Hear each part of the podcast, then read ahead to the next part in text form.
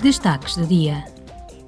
Ontem, no debate em sessão plenária com a comissária Ilva Johansson e o secretário de Estado espanhol para a União Europeia, Pascual Ignacio Navarro Rios, os eurodeputados debateram a necessidade de uma ação da UE nas operações de busca e salvamento no Mediterrâneo.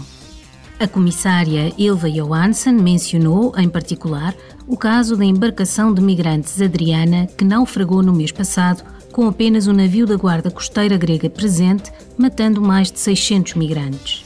A comissária declarou: Now we need to establish exactly what happened. Agora temos de determinar exatamente o que aconteceu. Cada passo desta viagem fatal. Por que é que o Adriana naufragou? O Procurador-Geral da Grécia abriu um inquérito. O Procurador investiga o contrabando e o Tribunal Naval a reação da Guarda Costeira grega. Estas investigações têm de gerar confiança e certeza de que os factos podem ser apurados, incluindo a rota de contrabando seguida. And confidence that the facts can be established, including the smuggling route followed. O secretário de Estado espanhol para a União Europeia, Pascual Ignacio Navarro Rios, centrou-se no acordo dos Estados-membros sobre novas políticas para lidar com a migração. Compromiso de. O Conselho continua empenhado em combater as redes de introdução clandestina de migrantes e de tráfico de seres humanos e em desmantelar o seu modelo de negócio. A luta contra as causas profundas da migração irregular é uma componente igualmente importante desta abordagem. E isto leva-me ao trabalho que estamos a desenvolver com países terceiros, tanto de origem como de trânsito. Y esto me lleva a los trabajos que estamos llevando a cabo con terceros países, tanto de origen como de tránsito.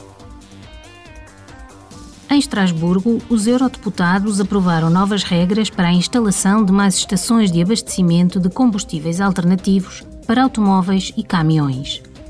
Até 2026, as estações de carregamento elétrico para automóveis deverão ser instaladas pelo menos a cada 60 km ao longo dos principais eixos da rede transeuropeia de transportes. Para os caminhões e autocarros, as estações de carregamento terão de ser disponibilizadas a cada 120 km.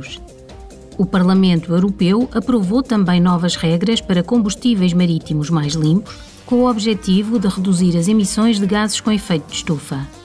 As novas regras fazem parte do pacote Objetivo 55, o plano da União Europeia para reduzir as emissões de gases com efeito de estufa em pelo menos 55% até 2030, em comparação com os níveis de 1990.